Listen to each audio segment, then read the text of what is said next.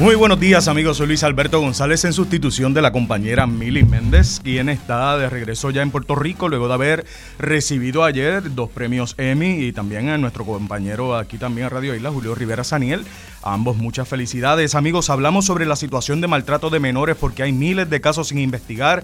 Vamos a estar hablando con la senadora Elizabeth Rosa. Hablamos sobre la situación del pago o no de ese bono a otros empleados públicos y cómo los reclaman desde la UIA con Luis de Jesús Rivera, su presidente. También hablaremos sobre el hospital en que finalmente se adjudicó la subasta y son 80 millones para ese eh, centro de salud. Hablamos de muchísimos otros temas y nuestro panel comunitario mucho más adelante, así como otros temas interesantes con diversos invitados. Esto es Dígame la verdad que comienza ahora.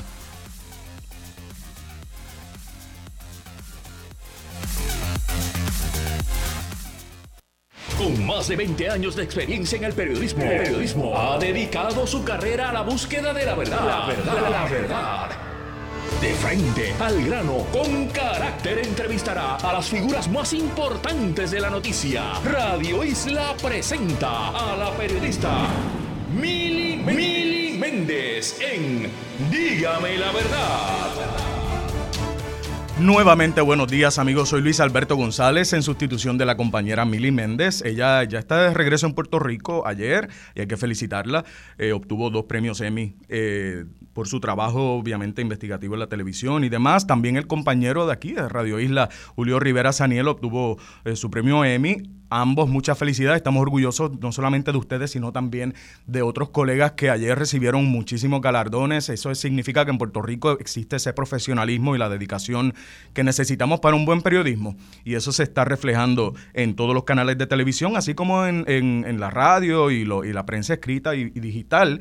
La Asociación de Periodistas pronto va a estar eh, revelando quiénes son los ganadores del Premio Nacional de Periodismo este año, así que estén pendientes. Amigos, hay que hablar de un tema preocupante y es los, los, miles y miles de casos de maltrato y abuso de menores que o por lo menos de alegado maltrato de abusos de menores que no se han investigado por el Departamento de la Familia, su unidad investigativa. De inmediato hablamos con la senadora Elizabeth Rosa. Muy buenos días. Muy buenos días, Luis. Este, gracias por la oportunidad. No, gracias. Y un saludo a Mili por sus premios, por los premios obtenidos en estos días. Es así. Eh, gracias a usted, senadora, por estar con nosotros. Es preocupante y quiero hablar, ¿verdad?, en, a profundidad con usted sobre no solamente de la resolución, sino de las implicaciones sociales que tiene esto de no atenderse el, supuesto eh, maltrato de menores. Son más de 10 mil casos. Bueno, eso es bien preocupante. Luis, es bien preocupante, ¿verdad? Es bien eh, es, preocupante e indefendible inexcusable verdad que el departamento de la familia tenga tantos casos sin sin, sin investigar a estas alturas. Y verdad precisamente en el Senado de Puerto Rico se aprobó la resolución conjunta 190 la cual este ordena establecer un plan de emergencia para atender los casos verdad los casos del departamento de la familia y atender la crisis de abuso y maltrato contra nuestros niños en Puerto Rico. Esperamos, ¿verdad?, que próximamente esta medida se eh, pase a la mano del gobernador y se convierta en ley. Y con ello, ¿verdad?, se ordena a los departamentos de la familia, educación, salud, así como a la administración de, de, salud mental y, y administración de, ¿verdad?, de contra la adicción, y obviamente la policía de Puerto Rico establecer un plan de emergencia. Yo creo que eso es lo más importante, que todas las agencias se unan y se establezca ese plan en beneficio de nuestros niños, ¿verdad? Que, que tanto lo necesitan, que son los que hoy, ¿verdad? Están siendo maltratados en sus hogares y, y no no tienen voz, no tienen quien los visibilice. Así que esta resolución atiende eso. Este, precisamente, desde hace un año la radicamos, ¿verdad? Y, y es la, la esta, esta medida realmente ofrece eh, eh, lo que nuestros niños necesitan, eh, ofrece mecanismos y obliga a las agencias a establecer planes para manejar la crisis de abuso y maltrato contra los menores registradas en la isla.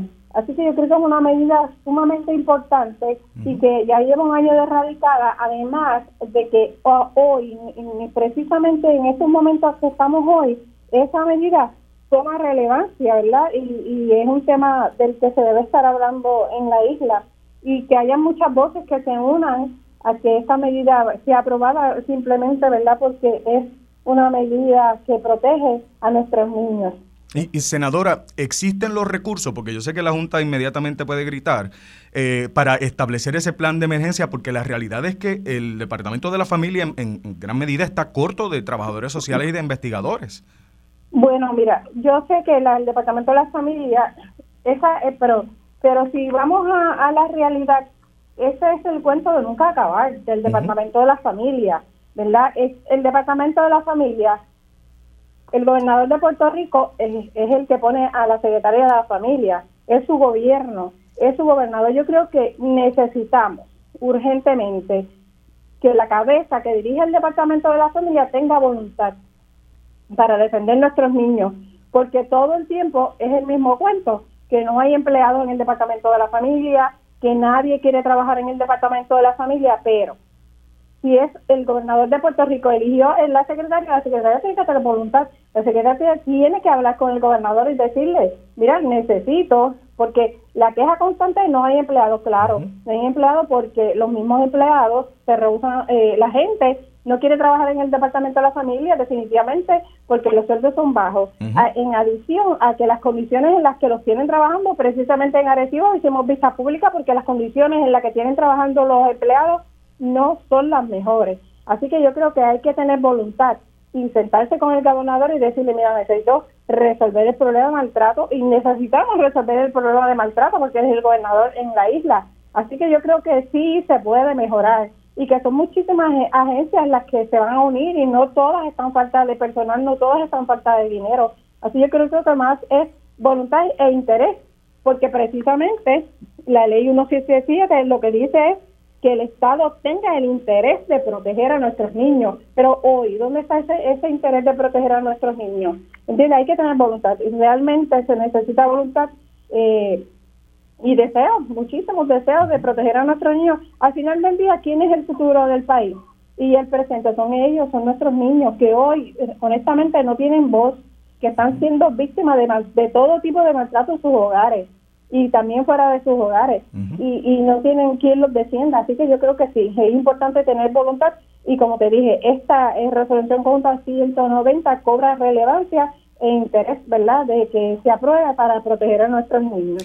Senadora, en las vistas públicas que realizaron, ¿pudieron hablar con, con personas de la agencia que les dijeran, este es el problema de raíz? Porque no es la primera vez, y yo recuerdo, bien, estando trabajando Hace años, hace más de 10 años, en un hilo de noticias que hay aquí en Puerto Rico, reportamos algo similar. Eran más de 10.000 casos que todavía seguían sin investigarse y hoy en 2022 estamos en las mismas y se vuelve a tocar eh, fondo. ¿Cuál es el problema?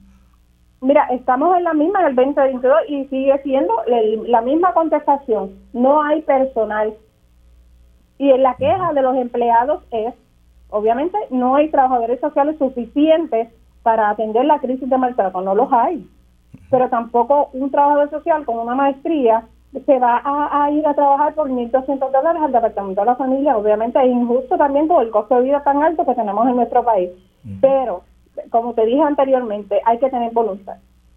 Y si queremos reclutar, tenemos que ser más atractivos ¿verdad? a la hora de reclutar y también el trato, que debe ser un mejor trato que a los que ellos cuando entran al departamento sean sometidos a un mejor trato, a una mejor ¿verdad? Yo creo que si tú tienes tus empleados contentos, si tú tienes tus empleados, ¿verdad? Garantizándoles un, salario digno, tampoco es que van a ser millonarios, sino un salario digno con el que puedan vivir. Yo creo que la gente va a trabajar contenta y yo creo que, que mejoraría en gran manera el, maltrato en contra de nuestros niños porque pondrían interés, porque tanto la escuela, que es la, la escuela pública, es la más que recibe casos al departamento que no son atendidos cuando tú ves que sale un niño maltratado eh, o, que, o que lo matan sus propios padres, ¿el que dice educación? No, yo lo refería a familia, familia no investigó. ¿Entiendes? Que este, este, esta resolución hace precisamente eso, une a todas estas agencias. Eh, y eh, eso quería plantear. ¿En algún momento se han ideado cómo va a ser ese plan de emergencia? ¿Qué agencias van a apoyar a, a otras? ¿Esto se dejó en manos de la agencia si es que el gobernador lo firma? Bueno, esta, esta, esta, esta se establece, ¿verdad? Obviamente lo tiene que establecer el gobierno de Puerto Rico, como te mencioné, e incluye el Departamento de la Familia, Educación, que es tan importante, Salud, que es sumamente importante, la Policía, que es importante, este eh, ellos van a establecer ese plan, pero son en conjunto, no es la escuela por solo, familia solo, eh, la policía solo, eh, está la administración de salud mental y contra la adicción también, que es sumamente importante. Es un una unión entre estos departamentos buscando, ¿verdad?, el mejor bienestar de nuestros niños, que es lo que dice la ley. y, lo entiendo, y yo espero que sí. Ahora, ¿60 días serán suficientes para que se logre establecer tal vez un reglamento y empiece a trabajarse el asunto? Porque viene el receso navideño. Bueno, eh, exactamente, pero estamos en el receso navideño. Yo espero que la, la, la resolución pase a mano del gobernador eh, para la firma, ¿verdad? Esperemos que sea pronto. Así que yo creo que 60 días es suficiente. Mira, cuando tú trabajas en la empresa privada, tú tienes para, para todos los trabajos que tú hagas, tú tienes un tiempo límite. Tú no puedes decir, no, mira, este, yo lo voy a hacer de aquí a, a seis meses, ¿no? Cuando tú estás en la empresa privada, tú haces, tú tienes tiempo y tienes que realizarlo en ese momento. Pues vamos a tener que adaptarnos un poquito, ¿verdad? A ser más proactivos y, tener más presente la importancia de las cosas, porque hay que darle importancia a lo que tiene importancia y, es bien complicado a veces, ¿verdad? Porque nos damos contra la pared cuando vemos que, que las cosas toman tanto tiempo por burocracia, por falta de voluntad, por lo que sea pero yo creo que 60 es suficiente para establecer un plan. Si son muchísimas agencias, no es una sola. Entonces necesitamos que cada agencia eh, nombre personal adecuado y capacitado. En su mayoría, la mayoría de las agencias tienen trabajadores sociales, ¿verdad? Que puedan trabajar con la situación. Yo creo que lo, que lo más importante es eso. Y reclutar, reclutar trabajadores sociales comprometidos. Y hay muchísimos trabajadores sociales que quieren trabajar. Hay muchos trabajadores sociales desempleados con maestría y muchos de ellos tienen este eh, su maestría en el área clínica que pueden trabajar con verdad con la salud mental de nuestros niños yo creo que es importante verdad para detenerse y mirar dónde estamos y dónde queremos que nuestro país a dónde queremos que nuestro país se mueva en relación a la niñez en Puerto Rico así que yo creo que, que es importante de verdad que sí. Y gracias a ustedes que nos dan la oportunidad de llevar este mensaje de verdad que sí no, y claro, y, siempre estamos para eso. Ahora, senadora, cuando usted durante este tiempo de investigación para la resolución habló con la gente de su distrito, de otros lugares, empleados o que sea, cuéntenos un poco de ese insumo, porque la gente, ¿verdad? A veces cuando son casos de maltrato de menores, hay mucha gente que calla y mucha gente lo hacen también con adultos, ¿verdad? Eh, ¿qué, qué, conoció que tal vez no sabía o qué reiteró eh, durante ese, ese proceso de investigación? Mira, el proceso de mensaje es un proceso bien difícil cuando uno, está trabajando con, la situación porque te, enfrentas a muchos casos de maltrato donde esa víctima que maltrata a ese menor también fue una víctima de violencia. Eh, fue una víctima de abuso sexual. Tú sabes, es, bien fuerte cuando tú te encuentras con, con, con ese, esa, esa, ese trasfondo de, la, de esa familia, de esa, muchas veces la mujer la que ha sido víctima de violencia sexual, ha sido víctima de violencia psicológica, ha sido víctima, ¿verdad?, de, de, su propio padre, de su propio abuelo. Es bien fuerte encontrarte cuando de verdad realmente y te toca. Y eh, yo misma personalmente eh, en el proceso de, de, investigación, este fui a, visitar personas que, ¿verdad? Y te lo digo, este eh, a la cárcel, a visitar personas que estaban eh, presa por haber maltratado a sus hijos. Y cuando tú te encuentras con el trasfondo de esa persona que está presa por, por haber maltratado a su niño, pues entonces es fuerte cuando ves su historia, que es una víctima de violencia sexual, que es una víctima toda su vida, desde niña fue violada y, y ¿verdad? Y pues ¿qué puede hacer ella? Si ella no no trabaja no trabaja el Estado con ella y como el Estado presente que ella trabaje con su hijo, es bien fuerte, créeme que es bien fuerte es difícil. Y, y, es que si no se le dan las herramientas, no pueden salir de ese círculo vicioso. Y yo creo que es loable, ¿verdad?, que se haga este plan de emergencia lo antes posible para ayudar. Claro, claro que sí, es bien fuerte, créeme, sí, sí, sí. Si tú no tienes las herramientas, ¿verdad?, que, que, que las hayas tenido en tu hogar. Y tú lo que fuiste fue otra víctima, igual que es tu hijo, ¿verdad? Tú fuiste una víctima, tu hijo es tu otra víctima, ¿verdad? Eh, y inconscientemente la gente no lo eh, esas personas que son víctimas tampoco lo entienden. Es, complicadísimo. De verdad que sí. Estaremos pendientes de la firma del gobernador si así lo hace, senadora, eh, y nos mantendremos al tanto, eh, por lo menos en contacto, para ver si finalmente se establece este plan de emergencia eh, y nos mantiene también actualizado, porque sé que ustedes van a estar pendientes de si el gobernador lo firma o no. No, claro, claro que sí, de verdad que sí, que créanme que, que Luis, te agradezco la oportunidad de llevar este mensaje y gracias, ¿verdad?, por llevar el mensaje y hablamos de 10.000 personas que están siendo víctimas, ¿verdad? O en riesgo de que de, víctimas de, violencia y hay que trabajarlo. Claro que sí, de verdad que súper agradecida. No, gracias a usted, senadora. Era la senadora Elizabeth Rosa, del Distrito de Arecibo. Amigos, eh, eso es un tema bien eh, importante, hay que estar pendientes. Nuestros niños necesitan esa ayuda, también los padres, porque realmente todos tenemos que aportar un poquito a, a la sociedad. Pero hablamos ahora sobre un tema un tanto distinto, bastante distinto, y es que hay unos empleados públicos que recibieron un bono de un excedente eh, de, ingresos que tenía el gobierno, pero la Junta les puso un detente para que se les pagara bono a otros empleados públicos o de corporaciones públicas. Hablamos de inmediato con el presidente de la Unión Independiente Auténtica, Luis de Jesús Rivera. Buenos días. Muy buenos días y muy buenos días a todas las personas que te escuchan. Muchísimas gracias, presidente, por estar con nosotros. Sé que este tema levanta pasiones porque estamos divididos entre empleados del gobierno, ¿verdad? Como lo vemos, eh, no, a la Junta dijo no le, no vamos a asignarle fondos a sea las corporaciones privadas u otras agencias para que le den ese bono sustancial, ¿verdad? Para algunos empleados. ¿Y en, qué estatus está? ¿Ustedes eh, entienden que no va a dar para atrás la Junta? Pues mira, la Junta dio tres opciones. Este, en la carta que le envió al gobernador da tres oportunidades, le indica. Identifica unos fondos federales, este, también le dice, eh, podrían ser fondos de la corporación pública y también le da la oportunidad de que en los 60 millones que había identificado el gobernador, que se los desglose a la Junta, de dónde van a salir ese dinero para poder cumplir con este bono especial. Nosotros entendemos que esto, este caso de las corporaciones públicas que, que no le dieron o no le permitieron estar dentro de ese bono especial es un discrimen total y claro a las corporaciones públicas. Mira, y te explico. Acueducto es una corporación pública, pero el fondo también es una corporación pública y al fondo le dieron. También es una corporación pública edificios público, es una corporación pública y también le dieron. ACA es una corporación pública y le dieron. Este Puerto es una corporación pública y le dieron y tiene su propio fondo. ¿Por qué? Porque ese no es fondo de la agencia, eso es un fondo del PAT, del llamado PAT.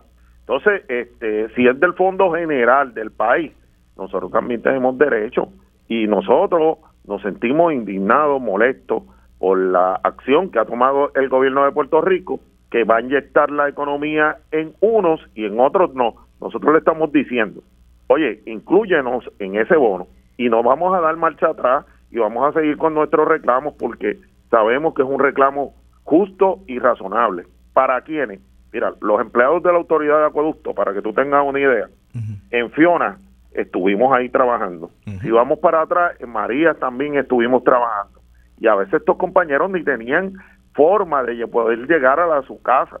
Este, los temblores también estuvimos trabajando. Cuando cerraron el país, porque este, por la pandemia, ahí estuvieron los empleados de acueducto. Ni, eh, este, y el gobierno le negó hasta la vacuna para que se vacunaran, para que pudieran seguir dando el servicio. El gobierno cerrado y nuestros empleados trabajando, este, sin ninguna protección. Entonces ahora vemos cómo este, le dan a, unos y a otros no. Nosotros entendemos que esto es una forma discriminatoria de parte del gobierno, este, que tienen que buscar el dinero y proveerlo. También, por otro lado, nosotros miramos los números que le están enviando a la Junta. Le enviaron 60 millones. Somos alrededor de 12 mil empleados que se quedaron fuera. Si nosotros eh, vemos 12 mil por, por 3 mil, no te va a dar a 60 millones, te da alrededor de 35, 36 millones de dólares para estos empleados. Así que yo creo que también tienen que revisar esa cantidad y ponerla en orden y entonces desglosarle a la Junta de, la, de dónde él va a sacar el, el dinero, porque el gobernador ya lo dijo y había identificado unos fondos anteriormente. Por eso, porque hay, hay un excedente creo que de 800 millones, ¿no? Eh, hay un dinerito que está todavía ahí que no se va a utilizar. Claro, entonces nosotros estamos diciendo que ese dinero que tiene ahí, que inyecte economía a la autoridad de acueducto. Mira, esta ha sido una agencia olvidada. Ahora mismo nosotros no tenemos flota, este, los materiales para trabajar, estamos en unas condiciones eh, que yo te digo que nunca había visto a la autoridad de acueducto, aunque se está haciendo un esfuerzo, no es suficiente. Los empleados a veces compran hasta las piezas para hacer los trabajos, este, los vehículos en malas condiciones, este, la flota. Entonces nosotros vemos esto todos los días y queremos darle el servicio al pueblo, pero contra, e, es inhumano que, que le digan al pueblo que este y a los empleados de acueducto que no pueden participar porque esto la la empresa genera, la corporación, sus propios fondos, cuando hay otras que generan fondos y, y le prestan al gobierno de Puerto Rico, a eso a eso sí yo los voy a beneficiar. De, eso mismo le quería decir, eh, de Jesús, ¿cómo es posible que al Fondo del Seguro del Estado, que es una corporación que está económicamente bien y que sirve de ATH al gobierno, ¿verdad? En muchas ocasiones, le hayan asignado y no a la Autoridad de Acueductos y Alcantarillados. Yo no me explico y de verdad que no se tomará en consideración y, y nosotros no, o sea, e, el, reclamo es claro, el reclamo es que nos incluyan, este, porque somos parte del gobierno de Puerto Rico. Y este mis empleados o los empleados que cobija la Unión no van a dar marcha atrás en nuestro reclamo. Así que yo este, estoy bien pendiente de qué va a hacer el gobierno. Nosotros eh, hoy tuvimos comunicación con Fortaleza de parte del grupo, donde estamos indicándole que nosotros queremos este, que nos incluyan en ese aumento y que desglose la cantidad de la Junta para que la Junta pueda evaluar hay una parte importante que le falta a la verdad al pueblo de Puerto Rico.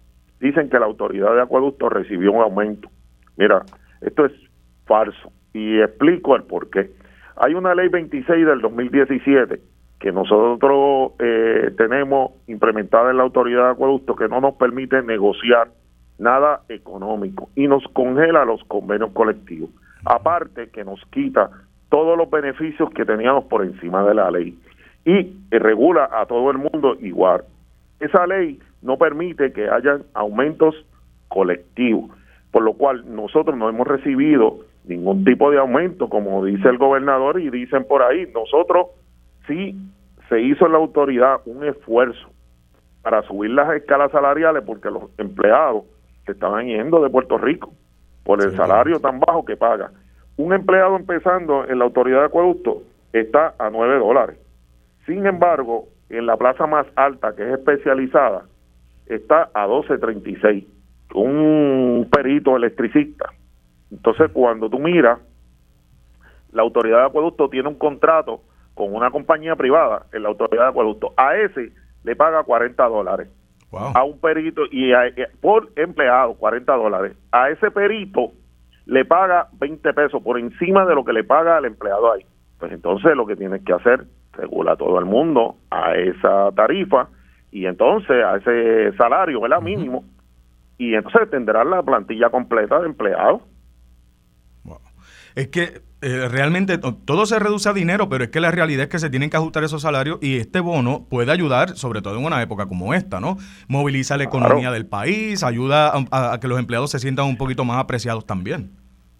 Claro, y ahora mismo este yo no yo yo entiendo que la, el poder que tiene Doriel Pagán como ingeniera y, directora, presidenta de la Autoridad de Acueducto y Alcantarillado, debe de abogar por sus empleados y debe de hacerlo públicamente.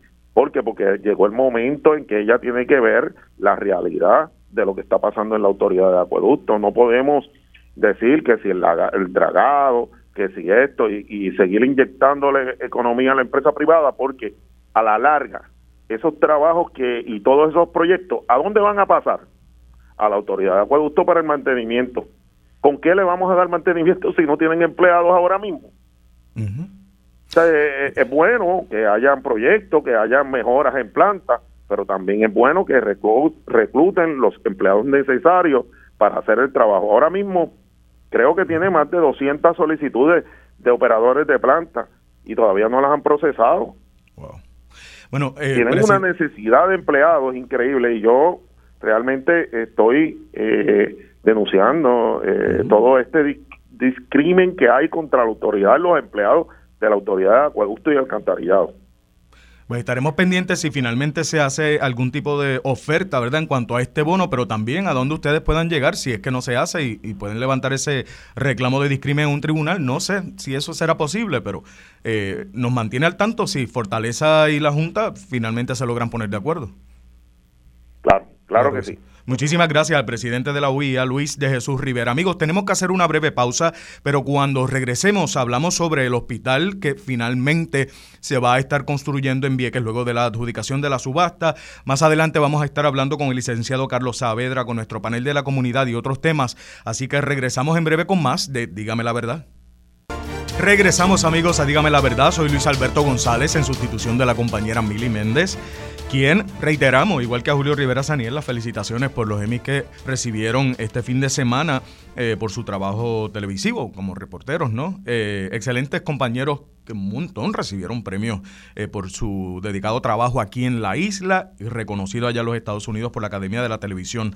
Tenemos que hablar sobre finalmente la construcción que se aproxima del hospital en Vieques de un centro de salud. Eh, entiendo que ya tenemos el alcalde en línea telefónica, eh, al alcalde José Junito Corsino, ¿verdad? Buenos días. Muchísimas gracias, alcalde, por estar con nosotros. Sí, buen día, buen día a todos los que escuchan que Indonesia esta emisora hasta ahora y súper contento. No, ya me lo imagino, al fin, alcalde, pero ¿cuánto tiempo tomó? Mira, desde que yo entré a la administración hace año y once meses, desde que comencé, pues estuvimos trabajando dura, eh, duro para que esto se diera. No obstante, tiramos tres subastas y esta es la número cuarta, que es la final, para que esto, esto comenzara. O sea, tiramos la subasta eh, modelo conceptual, la subasta ambiental, la subasta de demolición y por último la subasta de diseño y construcción, que tan esperada, ¿verdad? Y tantos problemas nos dio, como dice uno, pero ya se, se adjudicó, así que ya el año que viene comienza la construcción del tan esperado y necesario hospital para Vieques. Definitivo, porque actualmente, ¿qué es lo que hay? Hay algo eh, mínimo, ¿verdad?, para ayudar a las personas de Vieques y quizás hasta de Culebra. Mira, correcto. Eh, lo que tenemos es, estamos ubicados ahora mismo donde era un, un refugio cuando hubo, que fue de dar la mano a Puerto Rico, se construyó. Eh, no obstante, hay servicios que se dan en la parte de afuera, como son en, uno, en unos vagones, como son el diálisis, placa, dentista, eh, hay una carpa para los pacientes de COVID para atenderlo primeramente, entonces ya esto va a ser cosa del pasado, esperemos ya que ya para el año 24 ya tengamos Una, un lugar seguro, un lugar digno donde nuestros residentes reciban una atención de primera, que va a ser la construcción del hospital de Vieques. Ahora, para que nosotros entendamos, ¿verdad? Todo, yo no conozco mucho de este proceso de subasta. ¿Cuáles fueron cuatro? Usted nos comentó, pero ahora ya finalmente empieza todo, desde la demolición, todo, va, todo se va a hacer junto. No, no, mira, ya, ya pasamos esta subasta. Primero el, modelo conceptual. ¿Qué significa eso? Es un modelo de lo que queremos, eh, verificando espacios, verificando con SARAF, que es la que, la que reglamenta los hospitales, de que todo cumpla bajo la ley. Lo segundo fue ambiental, donde se sacó eh, se había eh, se verificó el asbesto y plomo, ¿verdad? Del edificio. La tercera subasta fue demolición, que también ya se hizo. Y la cuarta subasta, pues la es la subasta que estamos trabajando, que se adjudicó para darle este, para comenzar lo que será la construcción del hospital ya próximamente. ¿Y esto se va a hacer de manos del municipio? ¿Esto va a ser puramente la empresa privada? ¿El gobierno estatal va a estar fiscalizando? ¿O quién va, quién va a manejar eso? Mira, esto va a ser eh, eh, la, empresa privada, la contratista, la agraciada, la que se va a encargar. Nosotros vamos a estar monitoreando que todo cumpla bajo la ley, no tan, no tan solo el municipio. Esto está envuelto salud, el gobierno estatal, está envuelto también lo que es FEMA, está, está envuelto Coltre. Este, eh, Hay un sinnúmero de agencias que estamos pendientes a que esto se dé y se lleve como debe ser, ¿verdad? con procesos, requerimientos y todo el objetivo, ya que esto está esto por lo menos lo que es el hospital de Vieques es un eh, va a ser un lugar donde todos los ojos de todo Estados Unidos está puesto. Esto es un proyecto que mm, todos los congresistas, todos los senadores de Estados Unidos y aquí en Puerto Rico está todo el mundo pendiente, ¿verdad? Por la necesidad y por el impacto tan grande que, que ha tenido en la isla municipio de Vieques no tener, no tener estas instalaciones. Son 80 millones de dólares para la construcción del edificio. Correcto, 80 millones para la construcción del edificio. Eran al principio eran 38 lo que había adjudicado FEMA, hace cinco años atrás, pero sabemos que los costos han aumentado, sabemos que pues ha aumentado lo que es la mano de obra, cuando en ese entonces no contábamos ¿verdad? Con, con una pandemia, que, no contábamos con una guerra en Ucrania, eh, no sabe, eh, los altos costos del petróleo, donde todo ha aumentado, la mano de obra, y esto pues eh, llevó a que esto sucediera, que se inflaran los precios y pues ahora necesitaron 26 millones adicionales para ello y agraciadamente se aprobaron y ahora, eh, ¿qué servicios que ustedes estaban buscando específicamente para no volver a carecer de esto? ¿Qué va a tener ese hospital? Aparte de los servicios eh, primarios, ¿verdad? Que es una sala, la sala de urgencia, vamos a tener una sala de partos, que una vez la tuvimos, pero la perdimos. Vamos a tener una, eh, un lugar, una cámara hiperbárica para poder tratar al paciente, ¿verdad? No tan solo de, de los buzos que sufren algún tipo de embolia, de una contaminación ¿verdad? en el cuerpo de, gases. Eh, también vamos a, ese, esa cámara sirve para pacientes de diálisis, vamos a tener también un eh, laboratorio, vamos a tener también eh, una farmacia adentro, vamos a tener un cuarto para los pacientes psiquiátricos, cuarto de aislamiento, vamos a tener cuartos también para los pacientes que dan quimioterapia, vamos a tener este eh, telemedicina, bueno, vamos a tener un sinnúmero de, de cosas que es necesaria para nuestra gente quien llegue. ¿Y, ¿Y, le van a servir únicamente Vieques? ¿Culebra se beneficia? ¿Quién? Obviamente el turismo también se va a beneficiar si algo desgraciadamente les ocurre, ¿no? Correcto, correcto. Va, esto va a beneficiar a, a, todo el área, no todo el área este porque quizás no tengamos los doctores, ¿verdad? Eh, especialistas todos, pero por lo menos lo que es Culebra, lo que es la cámara hiperbárica, pues podemos trabajar con los pacientes, los pacientes que son de Santa Cruz, San Tomás, San John y las Virgen que tienen que ir al centro médico para poder llegar hasta allá, para que no tener un lugar aquí en donde podamos dar ese servicio eh, tan necesario. Alcalde, son 80 millones para la construcción, pero ¿cómo van a trabajar con los fondos para pagar a esos empleados, a esos médicos, enfermeros, enfermeras? Ya se está trabajando con eso, ya eso fue uno parte de los requisitos que pidió la Junta Control Fiscal, de tener un plan, ¿verdad?, para poder este eh, trabajar y, cubrir los gastos. Pero ya el Departamento de Salud está trabajando en esa área. Eh, Todavía no, se han identificado, o por lo menos un tanteo de, cuánto más, cuánto dinero van a necesitar para todos los empleados. Mira, no, no lo tenemos porque acuérdate, mayormente eh, va a ser uno, va a ser de hecho tiene que ser un poquito más de empleados, pero lo que pasa es que el hospital de, de, 33 mil pies cuadrados suba a 56 mil pies cuadrados, pero es porque se lleva código. una sala que antes era de 20 por 20, ahora es 30 por 30, y cuando tú vienes los espacios crecen. De que vamos a tener servicios, aunque vamos a tener servicios adicionales, que para eso necesitamos más profesionales, pero vamos a tener, ¿verdad? Yo entiendo que quizás no son tantos como cree que por el espacio de, del hospital. Claro, y eso saldría, presumo que del Fondo General una aportación que se le haría al municipio, porque el presupuesto de Vieques no creo que sea tan amplio, ¿no? No, no, porque en este proceso el, municipio es el dueño de la estructura, los servicios del Departamento de Salud. Mm, entiendo. Ok, y ahora, la, la, eh, estaremos pendientes, ¿verdad?, de que sí, que se, que se asignen esos fondos recurrentes también o que el municipio los pueda generar para poder eh, costear todo esto, pero me preocupa la logística de cómo van a estar llevando los materiales, cómo van a, porque yo sé los problemas que, que da el ferry. Eh, y no sé si eso se contempló durante este esta subasta de construcción. Sí, mira, se contempló eso y por eso es que el gobernador eh, eh, extendió el contrato de una barcaza que tenemos aquí para, en Vieques para que ¿verdad? haya siempre espacio. Una barcaza que mide 200 pies de largo, creo que por 60, 70 de ancho, y ahí cabe lo poco y lo mucho. Entonces, toda esta barcaza está disponible. Atraca por el área Mosquito, una barcaza donde como te, te, informé, este ha sido de gran ayuda para el pueblo de Vieques y esto es un, complemento más a lo que es el sistema de transportación marítima para Vieques. Y evidentemente esto va a movilizar eh, el empleo en Vieques. ¿Cómo, cómo van a manejar eso? ¿Cuántos empleos esperan generar? ¿Verdad? Porque eso va a inyectar la economía también. Definitivamente estamos trabajando en esa área para poder tener un banco de talento, ¿verdad? Eso, esos son los próximos pasos que vamos a seguir tener un banco de talento de las personas que estén dispuestas a trabajar. Yo estoy seguro que hay mucha gente, no tan solo por el por el sueldo, sino también por lo que es ¿verdad? el orgullo de estar trabajando en nuestro hospital.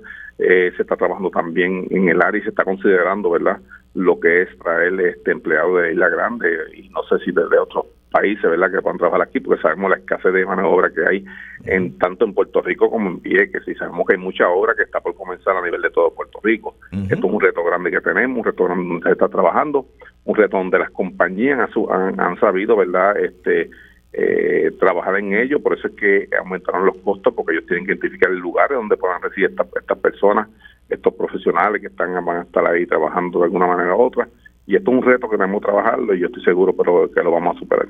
Y, estoy seguro que no es el único proyecto que está pendiente en Vieques, porque yo sé que hay varios fondos federales y eh, sea de la pandemia todavía, que todavía, todavía se están recibiendo, intentando recibir fondos de María. Eh, ¿Qué otros proyectos están corriendo además del hospital que era sumamente necesario?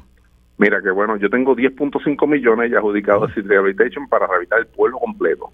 Eso incluye hacer asfalto, de fachadas turísticas, plaza, la plaza pública, plaza de mercado, eh, eh, los jardines, eso incluye todo el puerto autórico urbano, ya tenemos ese proyecto ya eh, adjudicando la subasta eh, o adjudicando los contratos, tenemos el polideportivo, que ese polideportivo lleva 20 años, ¿verdad? Que nunca se utilizó, era un elefante blanco, ya el Departamento de Vivienda me ya tengo la cuenta del banco 1.3 millones, que es un adelanto para comenzar con él, ya estamos en la subasta más de proyecto también de, ese, de eso, y no obstante también tenemos todos los proyectos de FEMA, tenemos alrededor de de 50 proyectos de FEMA, todos adjudicados al contratista, que esperemos que, o esperamos, ¿verdad?, que en el mes de febrero comience todos estos proyectos que se va, yo estoy seguro que en Vieques, y, y qué bueno, ¿verdad?, eh, bueno y malo, pero en Vieques no va a haber gente para, para trabajar de tantos proyectos, así que el que no quiera trabajar es porque no quiere, porque trabajo de más va a haber aquí en Vieques. Y bonito que es Vieques, que si se mudan para allá por lo menos en el tiempo del trabajo se lo van a disfrutar también definitivamente tenemos, oye, otra, otros dos proyectos que tenemos también que son, aunque no generan mucho empleo, pero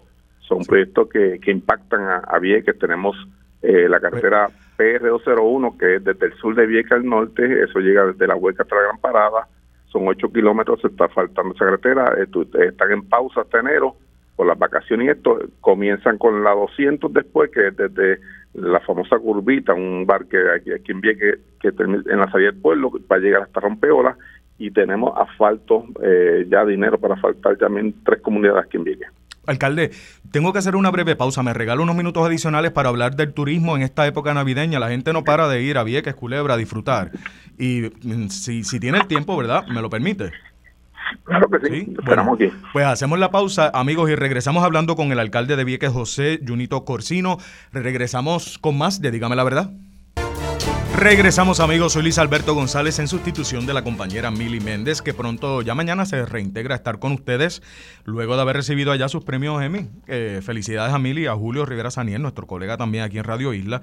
Ah, tenemos en línea telefónica al alcalde de Vieques, eh, José Junito Corsino, porque queremos hablar de esta época navideña. La gente quiere en Puerto Rico, aunque estaba dando la temperatura bastante chévere, pero como quiera uno va a la playa si el mar no está mal. Alcalde, ¿sigue con nosotros? Estoy aquí. Bueno, el turismo, yo sé que dio bastante duro lo de la pandemia, todo lo, que hemos sufrido de María, Fiona, todo eso. Eh, pero ¿cómo están trabajando ese asunto y qué hay para esta Navidad ahí en Vieques?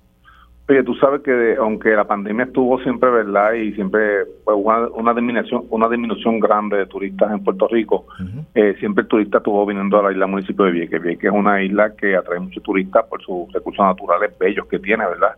Y reconocido a nivel mundial.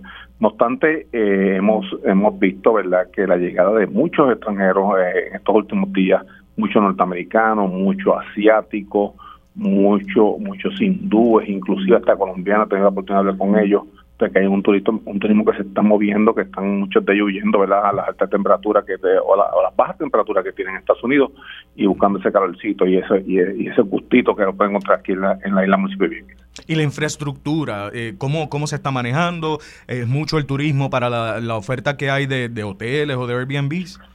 Mira, tenemos eh, registrado alrededor de, de, 400 y pico Airbnb registrados. Mm. Tenemos eh, muchos hotelitos aquí en Vieques pequeños, tenemos el W y ya próximamente va a comenzar lo que es la construcción o la reconstrucción del Hotel W, ¿verdad? que después del huracán María mm. sufrió daños significativos y ya por, eh, ya por lo menos eh, eh, lo vendieron y hay una persona ya que lo compró y está interesada en ya por lo menos para verano comenzar a, a reconstruir lo que es el hotel. Pero por lo menos te puedo decir que el turismo que está llegando pues en, esa, en ese aspecto no he escuchado quejas ninguna, ¿verdad? En cuanto a que no hay habitación. Muchos de ellos ya vienen con con un plan establecido, muchos de ellos ya vienen con una, ya están, este, eh, ya lo tienen previamente alquilado el lugar, entonces que el que llega bien que por lo menos siempre encuentra algo, ahí desde lo más caro hasta lo más barato, siempre hay algo para, para encontrar. Y en términos de la transportación, porque está la aérea, ¿verdad? La marítima, eh, sabemos ya que habló en el segmento anterior sobre lo que va a ayudar esa barcaza de carga para, para la, sobre todo la construcción del hospital. Eh, pero en cuanto al turismo, ¿cómo está fluyendo eso con, con los cambios que ha hecho el gobierno central? Mira, eh, en cuanto al turismo, vamos a, en la transportación vamos primero con la aérea, este, se están dando muchos viajes, muchos viajes, muchos charter también, este, llegando a Vieques de distintos lugares, para que por lo menos pues, siempre están llenos los aviones, inclusive ahí quizás te puedo decir que tú conseguir un vuelo, ¿verdad? un espacio para un vuelo, pues es un poquito complicado. No obstante, en la transportación marítima ha mejorado un montón y siempre hay espacio, ¿verdad? Casi siempre, la mayoría, por decirte el 99% de las veces hay espacio, así que si no hay una lancha, eh, ahí está la próxima que te pueden montar, que por lo menos en eso está fluyendo bastante bien. ¿Y, ¿Y se le sigue dando prioridad sobre todo a los residentes de Vieques? Definitivamente, eso es, eso nos encargamos nosotros de que de, seguir y verificar de que siempre se le da esa prioridad necesaria al residente, ya que este es nuestro hogar aquí. Y así mismo, pues lo he verificado eh, cada vez que viajo y no obstante, no ha habido quejas al respecto.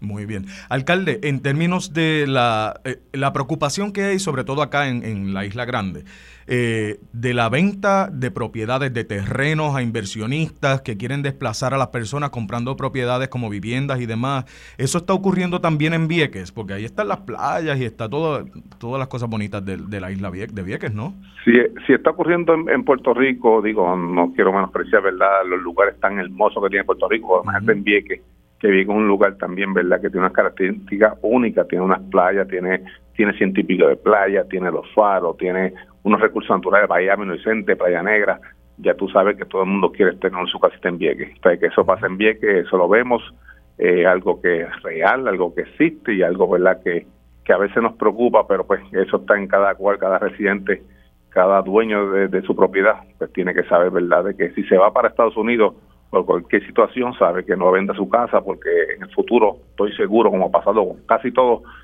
tienen vuelven para acá para Vieques y lamentablemente no tienen un hogar para ellos. Pero es algo que el municipio no puede controlar, como bien usted dice. Eso queda de cada cada cada uno de los ciudadanos, ¿no? Correcto, correcto. Cada uno de los ciudadanos pues tiene que ser eh, tiene que sentirse orgulloso. Primero del lugar donde nacieron, del lugar donde se criaron, del lugar de uno de los lugares más lindos del mundo que quizás por par de pesos eh, vender su casa por par de pesos, eh, migrar o ir a otro lugar para hacer su vida cuando te puedo decir que quizás el 90% regresa. Es lamentable que pasen por ese proceso de venta y cuando a lo mejor lo venden una cantidad mínima y cuando llegan a Vieques, pensando que con esa misma cantidad de dinero pueden comprar cualquier terreno, cualquier casa, se encuentran que la realidad es otra. Totalmente, la inflación es una cosa enorme, sobre todo en lo que es el precio de los terrenos y de las viviendas. Aquí, en, lo que conozco aquí del área, o sea, de la isla grande de Puerto Rico, hasta rentar es una cosa exageradamente cara. Bueno, yo te puedo decir que quizás una, una casa, que una residencia que te puede costar 100 mil dólares en, vamos a ponerle cualquier pueblo de la isla, eh, en bien que te puede costar 200 o 150 mil. Así están las cosas. O sea que tú lo que tú piensas, cuando tú comparas una casa con otra y tú buscas los clasificados y dices contra, pero esto más o menos es la misma casa que yo tengo, la diferencia en costo es abrumadora, muy grande. Es, terrible y además a eso se le suma la adquisición de alimentos, de, de lo que sea, porque también hay que, eso tiene que tener un poquito más de costo que en la isla acá de Puerto Rico, por el, el, hecho nada más de tener que montarlo en un barco y llevarlo hasta allá. O sea, la gente tiene que prepararse mentalmente, no, no solamente para vivir, sino también para vacacionar. Correcto, correcto, sí, eso es algo, ¿verdad? Y por eso que vienen muchos eh, eh extranjeros con dinero, ¿verdad? Porque sabe que aquí todo es más caro, aparte de que vienen buscar ¿verdad? un lugar seguro, pero sabe que el costo de vida aquí se duplica y por ende, pues la población se siente paga eso a la delga, va pagando ese aumento que la gente pudiente pues puede pagarlo, se reflejan los, los que no puede pagarlo, que hay gente que tiene problemas. Bueno, y finalmente, alcalde, ¿hay algún evento en Vieques, sea municipal? ¿Ya hizo el encendido de la Navidad o cómo van a estar trabajando la celebración? Mira, ya hicimos el encendido de Navidad, tenemos eh, un parrandón el día 17, eh, tenemos también eh, la entrega de juguetes el día 4 de enero, y tenemos eh, una actividad de una marca de ron que no voy a decir por aquí para no para no promocionarla, pero eso también en estos días también una actividad que vamos a ir con su tipo parrantón y terminamos en la, en la plaza pública con música. Qué chévere. El 17 de diciembre es la primera actividad que, que, mencionó, ¿verdad? Correcto. ¿Ese también es en la plaza pública? Esa, esa actividad vamos a correr por los barrios también. Es una mm. actividad como tipo pasando también y vamos a ir barrio por barrio, ¿verdad? Y vamos a llevarnos a Santa Claus para que los niños vean a Santa Claus, y juguetitos y otros obsequios ¿verdad? para las comunidades. Y lo importante es que pues que esa elección de los niños pues siempre esté ahí pendiente que el que viva que no muera no, no muera la tradición de la navidad y los reyes magos y eso es lo que queremos. Si no llegan hasta la plaza pues vamos a ir a los lugares a quizás los barrios más más apartados donde quizás no tengan oportunidad de llegar rápidamente o con un, vehículo pues le llegamos allí y compartimos un ratito con ellos Claro que sí. Y entonces el 4 de enero va a ser una actividad similar a la que hace el gobierno, bueno, vacía, yo no sé si todavía se está haciendo, pero eh, el gobierno central para entrega de regalitos. Correcto, vamos a tener un servicarro, vamos a tener, ya tenemos los juguetes, eh, pues, todo y aprovechamos para que toda la comunidad de Vieques que vaya con sus niños y el que no, pues que no puede llevar su niño por cualquier razón, también le montre un regalito para que se lo lleve. Eso es muy importante y no tiene que decir ¿verdad? que eso es de parte del municipio, simplemente que eso es de parte de ellos, de los padres, que lo busque. Y si no va con los pues mejor todavía, para que sea la sorpresa de los padres, porque sabemos que no todo el mundo tiene un dinero para comprar un regalito y pues quizás esa puede ser la ocasión donde ellos puedan adquirir uno y darle esa alegría a los niños que tanto merecen. Es así. Alcalde, muchísimas gracias por haberle permitido hasta robarle más tiempo de lo, de lo que estimamos, pero bueno, le agradezco muchísimo que haya compartido con nosotros todo eso. Claro que sí, felicidades, Dios me lo bendiga a todos y que esta Navidad de verdad este, no pase ningún incidente desgraciado y que todos eh, estemos compartiendo en familia como merecemos.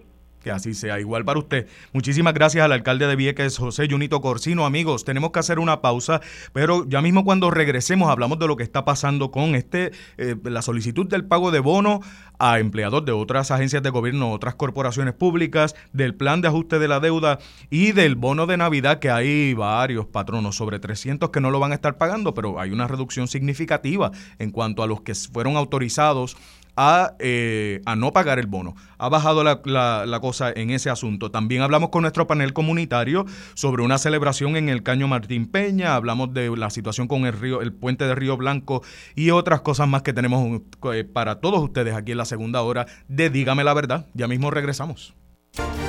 Regresamos amigos a Dígame la Verdad, soy Luis Alberto González en sustitución de la compañera, disculpen, eh, de la compañera Mili Méndez eh, ya ya va a estar con ustedes mañana, eh, Dios mediante. Así que hablamos de inmediato con el licenciado Carlos Saavedra. Buenos días. Buenos días, Luis Alberto. Muchos saludos para ti y a toda la audiencia. Gracias, gracias a usted. De verdad, un placer saludarle. Licenciado, hay muchos temas interesantes que, que podamos eh, discutir aquí, empezando por este tranque y del pago del bono por el ajuste que se estaba haciendo, ¿verdad?, del plan fiscal, a algunas agencias, a unas corporaciones no, eh, le dieron dinero al Fondo del Seguro del Estado, a la ACA, pero a, la Autoridad de Acueductos y Alcantarillados no. Y son varias las organizaciones que están poniendo el grito en el cielo, porque dicen, bueno, mis, mis empleados también deberían recibir algo de, esa, de ese exceso de recaudos, ¿no? Sí, Alberto, como tú mencionas, esto es una controversia que ya lleva unas semanas entre gobierno, uniones y la propia Junta de Supervisión Fiscal. Para tener un poco de background, ¿verdad? ¿De dónde surge esto? Estos bonos los acordó la Junta de Supervisión Fiscal en el plan de ajuste del gobierno central. Como tú recordarás, la jueza Swain aprobó un plan de ajuste a principios de este año para el gobierno central que incluye todas las agencias y algunas corporaciones públicas. El tranque viene porque la Junta de Supervisión Fiscal negoció ese bono, lo puso en el plan de ajuste, pero solamente para las entidades que están en el plan fiscal del gobierno. Y como tú mencionas, eso excluye algunas entidades y corporaciones públicas, como lo es Acueductos Alcantarillados y la Universidad de Puerto Rico. Además, también hay otra controversia porque para unas uniones en particular que negociaron con la Junta, y en su momento estuvieron de acuerdo con los recortes a las pensiones, etcétera, a cambio de ese apoyo al plan de ajuste, esas uniones, sus miembros reciben un bono mayor, que en algunos casos incluso rondó los 10 mil dólares. Así que esa es la génesis de la controversia. El ¿De dónde sale ese dinero? También es importante, ¿no? Ese dinero, esos bonos se pagan por cinco años y los recaudos del gobierno exceden ciertas métricas que están en el plan fiscal. Para este año, pues las métricas excedieron, así que el dinero para los bonos estaba disponible. Ah, ¿Dónde surge la controversia, como tú mencionas? Es empleados que no están, que pertenecen a corporaciones públicas que no están en el plan fiscal. Pues esas corporaciones, según los términos de acuerdo del plan de ajuste, pues no tienen derecho al bono porque no pertenecen al gobierno central y no están en el plan fiscal. Lo que sucedió durante el fin de semana fue que eh, la FAF y el gobernador pues notificaron a la Junta que ellos entienden que hay dinero disponible para pagarle al resto de los empleados públicos que no reciben el bono y como sabemos que estamos bajo la ley promesa, pues le solicitaron permiso a la Junta para hacer ese pago. Sé que ha habido mucha controversia ¿no? de parte de los sindicatos en cuanto al permiso, de por qué estamos esperando por la Junta. Y yo en este caso, pues no puedo, ¿verdad? No, eh, respetuosamente, no puedo encontrar que el gobierno esté actuando de forma irrazonable porque la ley promesa está ahí, hay órdenes de la jueza Swain y el gobierno no está en libertad de hacer pagos que no están en el presupuesto. Y no hay duda que un bono para estas entidades, para estos empleados, no está en el presupuesto.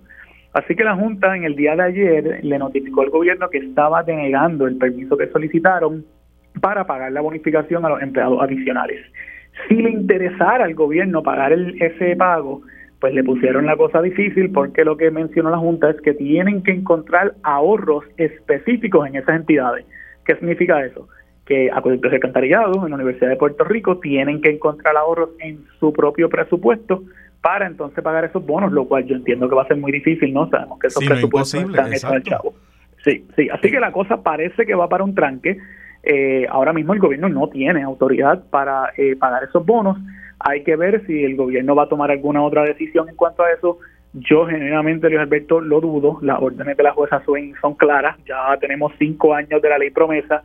Y si hay una cosa que la jueza Swain ha sido bien enfática es que el gobierno sencillamente no puede pagar dinero que no esté autorizado en el presupuesto y sabemos que en estos últimos años ha habido innumerables controversias en cuanto a ese poder que tiene la Junta. Y de hecho, licenciado, me da la impresión que ni aún con, eh, con toda la, la protesta que puedan hacer estas uniones y demás, la Junta vaya a cambiar de opinión. Yo no creo que la Junta vaya a cambiar de opinión, ¿verdad? Yo coincido contigo, en los últimos cinco años el historial de la Junta cambiando de opinión es muy, muy, muy parco. En muy pocas ocasiones ha ocurrido, incluso tú recordarás que en la lucha para aprobar el plan de ajuste estaba el recorte de las pensiones y no fue, si no fuera por una intervención de la jueza Suen a última hora, la Junta se hubiera trancado en eso. Así que de parte del lado de la Junta, yo acá mi opinión es que no veo cómo la Junta vaya a dar ese permiso. Hay que ver si el gobierno pues identifica un dinero adicional y convence a la Junta de que, mira, con este dinero pues podemos pagarlo, pero como tú ves, lo que está siempre al final ahí el árbitro es la Junta de Supervisión Fiscal y al momento pues el asunto está difícil. Y hay otro asunto, Luis Alberto, yo creo que también, y esta es mi opinión, mi visión del asunto, yo creo que la Junta también está defendiendo su acuerdo. O sea, a final de cuentas, recordemos, la Junta fue la que acordó estos bonos. Y el gobierno estuvo de acuerdo en el proceso del tribunal, pero este acuerdo lo hizo la Junta y la Junta siente que después de esos tres, cuatro, cinco años en donde estuvo en luchas con algunos grupos, pues que los que se merecen en la visión de la Junta este bono son las entidades que negociaron con, la Junta. Así que también yo creo que eso pesa en la mente de la Junta, que ahora están diciendo los sindicatos básicamente muy tarde, debiste haber negociado cuando estábamos en la mesa. Porque yo entiendo que acueductos y lo que es UPR, por ejemplo, ellos no, no están dentro del plan de ajuste de la deuda, ¿verdad? del gobierno central, pero tampoco de ellos propios. Eh, correcto, no están, eh, esas entidades tienen sus propios planes fiscales y de hecho Acueducto Alcantarillado nunca tuvo procedimiento de quiebra. Por eso es que no tienen acceso a este bono. Yo sí reconozco, y en esto le doy la razón a los sindicatos. Los sindicatos dicen, espérate, pero es que no fue que yo no quise negociar, es que yo ni siquiera estoy bajo el plan de ajuste del gobierno central, así que ¿qué tenía yo que negociar con la Junta? Así que ese punto yo se los doy, ese punto ellos tienen razón. Lo importante ahora es, la Junta lo que les está diciendo es, mira, sí, si quieren pagar bono, pues identifíquenlo en su presupuesto, lo que como tú y yo sabemos va a estar extremadamente difícil con los presupuestos que la propia Junta aprobó para estas entidades. La cosa está apretada. Yo sé que hay un sobrante, ¿verdad? Y se habla hasta de 800 millones de dólares, pero como quiera, son tantos los empleados y los bonos son bastante altos, no son, no son bajitos son altísimos. Y aquí yo sé que a veces, y, y, te admito, Luis Alberto, yo también cuando estuve del lado del gobierno, yo fui asesor legal de la FAF y, en parte supervisé la aprobación del plan de ajuste, hay una parte que nosotros como puertorriqueños a veces se nos hace difícil eh, comprender y es que cuando se habla de sobrantes del gobierno central, uno piensa que jurídicamente, bueno, pues el dinero se mueve de lado a lado, pero debemos recordar que tanto bajo las leyes de Puerto Rico y sobre todo y más importante ante la jueza Swain en estos procesos de quiebra, las corporaciones son entidades aparte al gobierno, en particular acueductos y alcantarillados y la UPR. Sí, que si algunas reciben dinero del gobierno en ocasiones, pero eso no es para propósitos de la ley son como si fueran corporaciones distintas y por eso no es automático, digamos así, no es tan sencillo decir que porque en el gobierno central hay un sobrante, automáticamente se puede pasar, por ejemplo, a la UPR o acueductos y alcantarillado. No es que no se pueda, pero no es un asunto automático y mientras exista la Junta de Supervisión Fiscal de por medio, pues ciertamente el asunto va a ser más difícil. Definitivo. Vamos a ver en qué para esto con la, presión pública y todo eso, pero yo me imagino que este tema va para largo, licenciado. Hay otro bono del que tenemos que hablar y es el que vence el 15 de diciembre de los patronos privados, pero de la, de la disminución significativa de los que solicitaron que no los, eh, que, verdad, eh, no, no pagarlo. Eh, yo sé que hay inflación, hay, hay muchas cosas, también hay carencia de empleados, está difícil la cosa, pero no entiendo cómo ha disminuido tanto la solicitud de, de no pagar el bono desde los patronos privados. Sí, ciertamente, como mencionas, en los últimos años ha habido un padrón de que vaya disminuyendo. eh, sobre todo el año del COVID, mucha gente menciona, wow, el año 2020 hubo patronos, hubo menos patronos que lo solicitaron. A mí me parece que en el año 2020 en particular el asunto hay que cogerlo con pinzas porque recuerda que para que los empleados privados, para tener derecho al bono, tienen que trabajar un número de horas específicas.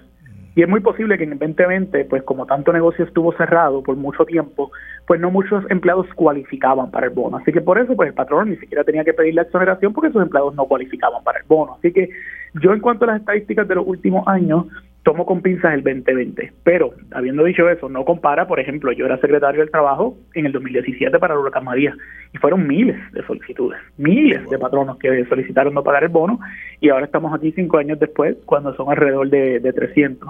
Lo importante en cuanto al bono de Navidad, como tú mencionas, 15 de diciembre es la fecha límite provista por ley para los que los patronos paguen el bono de Navidad. Así que es importante que aquellos patronos que no solicitaron la exoneración pues ya no hay no hay ninguna otra oportunidad. O sea, no pueden ahora venir a pedir la exoneración, la exoneración la fecha límite pasó, así que a diciembre 15 todos los patronos que cualifiquen y que cuyos empleados hayan trabajado el mínimo de horas, pues esa es la última fecha donde deben estar recibiendo ese bono de Navidad que fluctúa entre 300 dólares o 600 dólares dependiendo de la fecha de contratación y la cantidad de empleados que tenga el patrón. Wow. Y esto está amarrado a la reforma laboral que ahí de verdad me canto ignorante. No sé en qué quedó, porque en septiembre había unas fechas que empezaban, había alguna situación eh, judicial. Yo no sé en qué finalmente paró la reforma laboral, los cambios que revirtieron.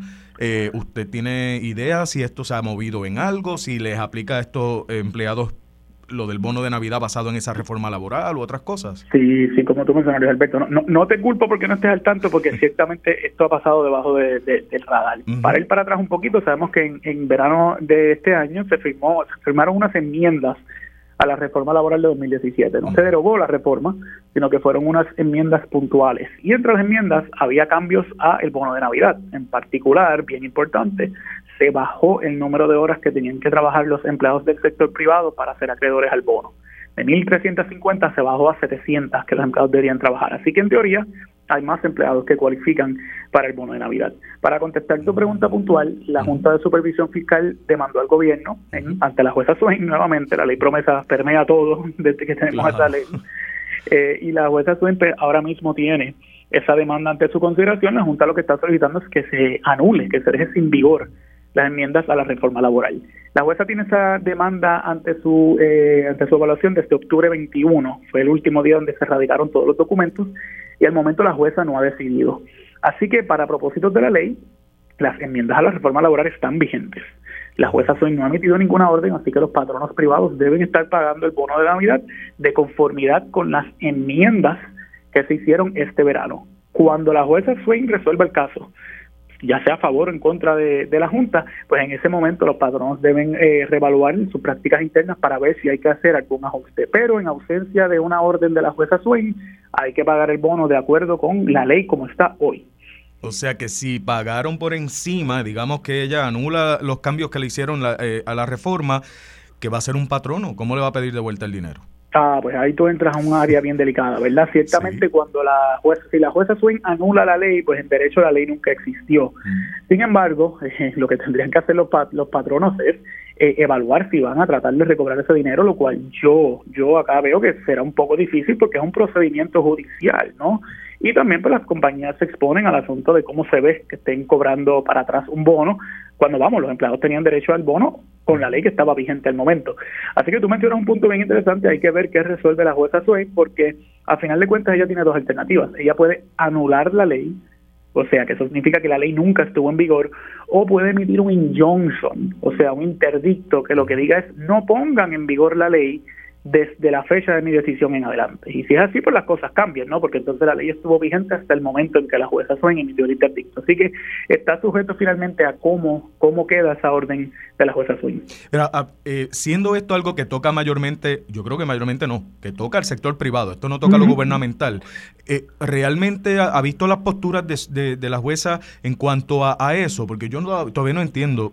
Eh, sí, no, esto, esto es completamente novel, eh, Luis Alberto. La, la, jueza, mira, este, este, caso es interesante porque es difícil, si uno lo está viendo de afuera en el argot deportivo, uno es bien difícil uno apostarle en contra de la Junta.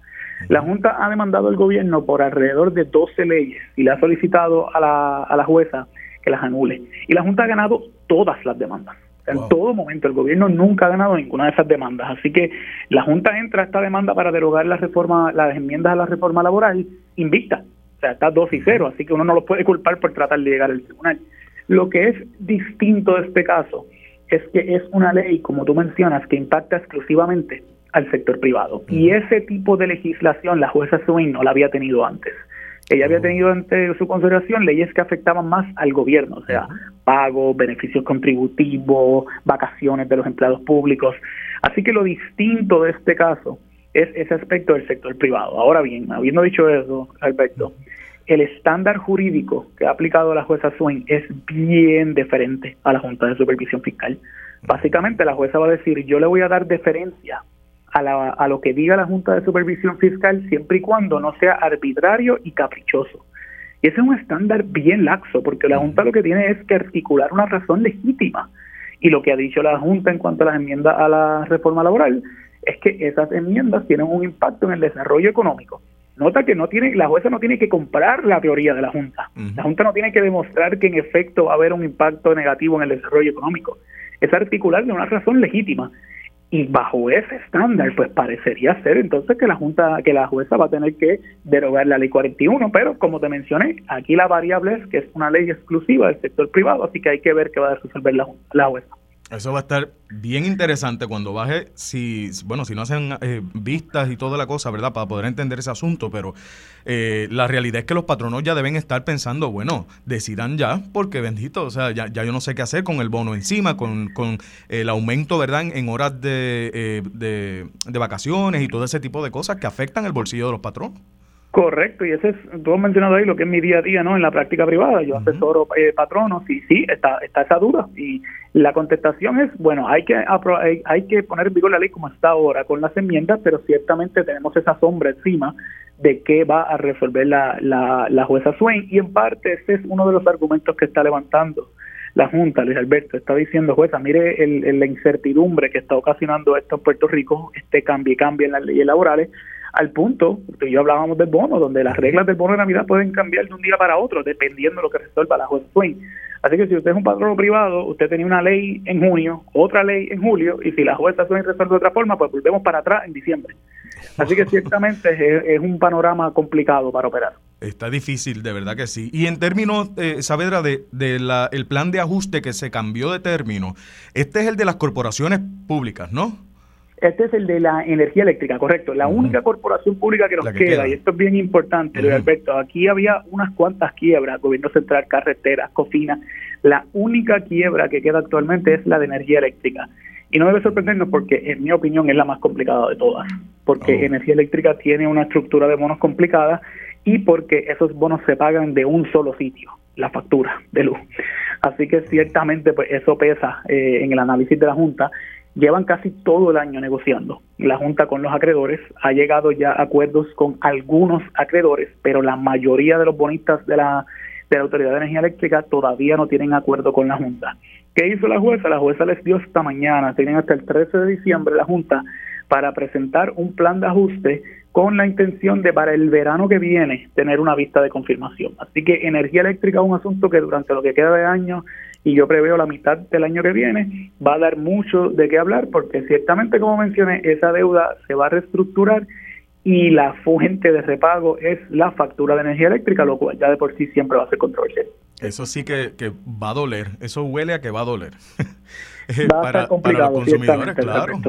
Sí, sí, o sea, yo no, yo, ¿verdad? Hay mucha gente mucho más inteligente que yo que son estos asesores financieros que van a, desarrollar ese acuerdo y al momento, al día de hoy, no tenemos cómo va, va a lucir ese acuerdo, cuánto sería un posible aumento a la luz. Yo, acá, Carlos Saavedra, en carácter personal, yo no veo cómo se llega a un acuerdo para repagar deuda sin que tenga un impacto en la factura, porque es que de ahí es que sale. Y llevamos ya casi ocho años que no se está pagando deuda, que no está saliendo de la factura de energía eléctrica. Así que el aumento parece que por matemática simple tiene que estar. La pregunta va a ser de cuánto es ese aumento y, si va a haber algún tipo de protecciones para los consumidores en el acuerdo. Eso lo sabremos pues al momento en que se radica un plan de ajuste y si la jueza lo confirma. O sea que esto, eh, usted comentaba que como para verano del año que viene, que entonces se, podría saber. Ah, exactamente. La jueza ya ha ordenado que para julio del 2023 ella quiere confirmar un plan de ajuste.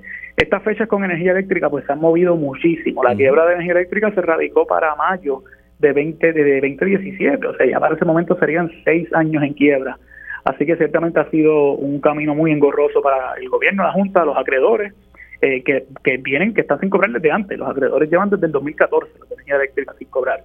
Así que sí, e, es un proceso complicado, delicado, bien complejo en cuanto a los números y a lo que me consta que el gobierno va a estar eh, alerta es al impacto que tenga en la factura, porque de que va a haber un aumento lo va a haber la pregunta es cuánto y si va a haber algunas protecciones para los consumidores. No, y, total, llevan los casos ante el Supremo de Estados Unidos y básicamente siempre le dan la razón a la Junta por la ley promesa. sí, es bien difícil litigar contra la Junta, Luis Alberto. Y yo estuve del lado del gobierno, ¿verdad? Donde a veces teníamos que litigar con la Junta y ciertamente la manera en que está estructurada la ley promesa eh, hace bien difícil eh, que la Junta pierda casos. Pero en esta situación debemos recordar que la Junta está demandando los bonistas, o sea, a la misma vez donde está negociando un acuerdo, la Junta tiene unas demandas presentadas donde está cuestionando los bonos que se emitieron de energía eléctrica, donde está cuestionando cuánto es la cuantía. Y la jueza Swain básicamente lo que hizo es que le, puso en una mesa de negociación eh, una, unas herramientas para negociar, pero también le puso un martillo a la Junta, porque si no se llega a un acuerdo, pues la Junta tiene esas demandas presentadas y los bonistas pueden salir bastante trasquilados si pierden esos casos. Y como tú mencionas, hasta ahora la Junta de Supervisión Fiscal tiene un récord invicto ante la jueza Sueño, así que hay que ver por dónde eh, va este asunto si no se llega a un acuerdo. Yo sé que ahora, eh, y unido a, a la ley promesa, el Tribunal Supremo de Estados Unidos va a escuchar el caso del Centro de Periodismo Investigativo sobre el acceso a la información, porque eh, dicen que la Junta, que si son empleados de acá, con, eh, con unas tareas locales, que son empleados del gobierno y pagados por el gobierno de Puerto Rico, pues al fin el Tribunal Supremo va a escuchar un caso sobre eso en enero. Y podrían, vamos a ver qué dicen de la ley promesa, si, si se inventan otra cosa, ¿no? Sí. Otra vez la ley promesa va a estar ante los jueces del Supremo. Esta es la segunda vez en cuatro años que llega ante los jueces. La primera vez fue cuestionando específicamente cómo fue que se nombraron los miembros de la Junta.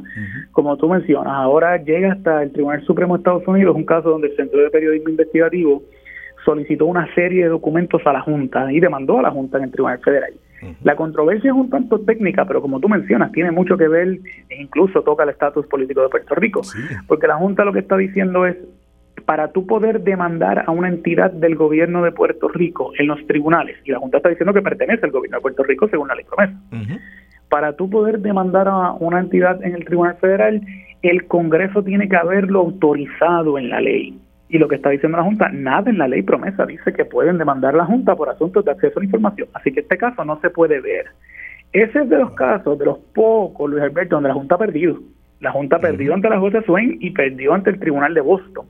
Y uno pensaría, pues ahí acabó el caso. Pero, por sorpresa, la Junta apeló al Tribunal Supremo y el Tribunal Supremo accedió a ver el caso. Eso no significa que la Junta va a ganar, pero esto es un asunto de posibilidades, ¿no? Cuando el Tribunal Supremo entra a revisar un caso, casi siempre es para revocar, no es en todas las ocasiones, pero algo vio ahí la, el Tribunal Supremo Federal que le interesó ver. Así que sí, la Junta mira todos los asuntos que hemos discutido, prepa, eh, plan de ajuste, la reforma laboral, las enmiendas a la reforma y ahora este pleito también ante, la, ante el Tribunal Supremo, todos estos asuntos a la vez se están litigando y durante los próximos meses pues ciertamente va a haber mucha acción. Va a ser interesante leer eso en junio porque el, el, Supremo cuando ha hablado de promesa, obviamente no quiere tocar los casos insulares por nada del mundo, pero le, eh, trata de darle a la Junta su, beneficio. Vamos a ver si, si ahora tendremos los periodistas el acceso a la información que de verdad requerimos, porque es lo único que se está pidiendo, no es algo extraordinario, sino que la Junta dice, pues no, eso, esos correos electrónicos y esto, no te los voy a dar, no me aplica. Y entonces estamos, estamos fiscalizando a ciegas. Literalmente eso es lo que están diciendo. Hay otros aspectos importantes en ese pleito. Por ejemplo, el Centro Periodismo Investigativo a la misma vez había demandado al gobierno de Puerto Rico, por otro lado, en un pleito estatal. Así que hay que, o que me manden a mí, otra cosa es que me manden al gobierno. Pero a tu punto, Luis Alberto, ciertamente por más técnico que sean los argumentos de derecho que está levantando la Junta, es inescapable, ¿no? Que el, el punto final de la controversia es si hay acceso a la, a la información y me consta, o sea, eh, los jueces del Supremo si expidieron el caso también eh, van a querer ver este asunto. Yo creo que lo que más quieren revisar es cuán amplio es ese derecho a acceso. ¿Es pedir todo o la Junta tiene algún tipo de categorías que van a estar protegidas? Todo eso van a surgir durante la vista oral que tú mencionas, que es a principios de enero, y viendo cómo se comporta el Supremo, yo me imagino que ya para el verano que viene pues tendremos una decisión en ese caso. Vamos a ver qué pasa. Licenciado, antes de irnos, eh, quiero brevemente hablar sobre este plan de mejoras capitales. Vienen siete mil y pico de millones de dólares, ¿verdad? Eh, y que finalmente se establece en un plan, en un documento, cómo es que se va a estar manejando, cuál es el porciento de X, de Y. Eh, yo creo que es importante que el gobierno haga esto, este ejercicio de transparencia, pero también de que alguien lo fiscalice. Ahora sabemos, por lo menos en lo que presenta el nuevo día de hoy, eh, cómo se van a desglosar esos millones de dólares alrededor de Puerto Rico. Yo como periodista nunca había visto esto. Tal vez lo guardaban en, alguna oficina de estas técnicas, ¿verdad? Pero me parece interesante poder ver en qué se va a usar el dinero. No, ciertamente, y, esto es increíble, ¿verdad? Que lleva tanto tiempo, porque yo desde que cuando estaba en gobierno ya para el huracán María se sabía que el gobierno federal pues, iba a dar muchos millones de, dólares federales para la reconstrucción de Puerto Rico, pero ciertamente iba a estar atado a muchas, muchas eh, herramientas de fiscalización y de transparencia. Y yo sé, eh, Alberto, que hay ocasiones que eh, se habla abiertamente, no, que el gobierno no es transparente, etcétera. Si uno va al website de Core 3, Core 3 específicamente lo exigió el gobierno federal precisamente para tener visibilidad de esos fondos. Si uno va a ese website, ahí hay un montón de información, tú mencionaste hoy precisamente también publicado en los medios. ¿Verdad? Eso no significa que ya levantamos las manos y aplaudimos y todo está bien, pero de que se publica la información, ciertamente se publica, es un asunto no de dar seguimiento y que al final de cuentas esos fondos tengan a donde tengan que llegar. Y hablamos al principio de la llamada del plan de ajuste. El plan de ajuste de la deuda del gobierno presume que todos esos fondos se van a utilizar. Así que se nos va la vida también en que e, ese plan de ajuste que nos sacó de la quiebra estaba construido precisamente en crecimiento económico y en el uso correcto de esos fondos. Así que ciertamente es algo muy, muy relevante para el futuro de Puerto Rico. Y que lo hagan y que no se les olvide usar los fondos, porque algunos tienen fecha de caducidad, no los usan y los perdemos. Eso, es importantísimo y eso lo vi yo de primera mano, ¿verdad? Una vez se piensa, tenemos los fondos federales y sí, hay que usarlos en los términos que dice el gobierno federal, pero lo que lo complica aún más, Alberto, es que lo tienes que usar para lo que dice que se tiene que usar. Por eso es que es lo complicado, es un acto de balance que el gobierno se tiene que poner las pilas. Yo sé, ¿verdad?, que, que ha sido mucho tiempo, pero en parte una reconstrucción tan complicada ha sido precisamente parte del atraso de eso, que hay que construir todas estas eh, herramientas para la fiscalización y para el uso correcto de los fondos. Eso no, no justifica, ¿verdad?, los atrasos que ha habido durante los, pasados años, pero es parte de la complicación que conlleva el uso de estos fondos federales. Bueno, licenciado, de verdad, mil gracias por haber compartido conmigo. Mil iba a estar de nuevo por allí. Sé que a ustedes les, gusta hablar también sobre todos estos temas interesantes. Eh, ganó dos Emmy, la compañera, ¿viste? Ah, qué bueno, qué bueno. Excelente, muy merecido. Eso es así. Licenciado, mil gracias por estar con nosotros. A ti, Alberto, un placer. Gracias, licenciado Carlos Saavedra. Amigos, vamos a hacer la pausa. Cuando regresemos, hablamos con nuestro panel de la comunidad, que hay una actividad bien chévere en Caño Martín Peña. Tenemos que hablar un poco del puente de Río Blanco y también más adelante de una actividad que viene por ahí de, eh, de turismo. está bien interesante para la gente que quiera asistir. Regresamos en breve con más de Dígame la verdad. Regresamos amigos, dígame la verdad, soy Luis Alberto González en sustitución de la compañera Mili Méndez. Hablamos con nuestro panel de la comunidad a ver cómo está la situación eh, con, lo que viven nuestros hermanos puertorriqueños en diversas zonas del país. Hoy hablamos con Lucy Cruz del Caño Martín Peña y Frankie Fernández que tiene información sobre lo que está pasando en el área de Río Blanco. Están con nosotros. Buenas tardes, buenos días. Sí, buenos días, gracias por la invitación. gracias a ustedes por estar con nosotros. Eh, empezamos, bueno, Lucy, cuéntanos, eh, sé que hay una actividad en el Caño, queremos saber cómo van a estar trabajando eso y cómo van a estar celebrando la Navidad. Pues fíjate, la actividad fue el día de ayer, se llama Navidad en el Caño, es la actividad número 12, ¿verdad? Que se celebra, este año lleva, conseguimos un mago eh, y realmente fue una actividad muy bonita eh, se hace para invitar las ocho comunidades y público en general, ¿verdad? Eh, donde los niños, una de las cosas que tienen que hacer es pasar por eh, distintos juegos típicos para educarlos. Es increíble ver como jóvenes no saben jugar trompo, no saben jugar canica, se les dificulta brincar cuica, este, y, y esa experiencia de jóvenes y niños tratando de aprender algo que en las casas ya no se enseñan es bien bonita. Además, tienen ese pasaporte, tienen que pasar al área del mercado agroartesanal, que se celebra cada segundo domingo de mes en la parada 26, esquina Avenida Resach. Este, oh. y tienen que preguntarle al artesano qué hace, cómo hace ese producto y por qué le gusta. Y el artesano le poncha ese pasaporte y luego que ellos tienen todos sus tiquecitos ya anotados, ya como eso de las cuatro medias llegaron los reyes y le entregaron los juguetes. ¿verdad? Para que pasen por ese proceso de que hay que sacrificarse un poquito para ganar lo, que uno tiene. Este, pero también los invito para la actividad de triángulo, que es el día sábado 17, también es en la avenida Resaca, esquina Ponce de León, a partir de las 3 de la tarde tendremos pues bazar, eh, popcorn, hay una película de Grinch para los niños y música también y tratamos de que todas las comunidades pues participen y cambiar esa mentalidad que salgan de las casas, que no podemos estar pegados a los juguetes electrónicos todo el tiempo, no, sino que hay otra vida fuera de, las paredes del hogar. Ay, sí, sí, sí, los jóvenes y los adultos también, que están pegados a Netflix. todo, el mundo está invitado a eso.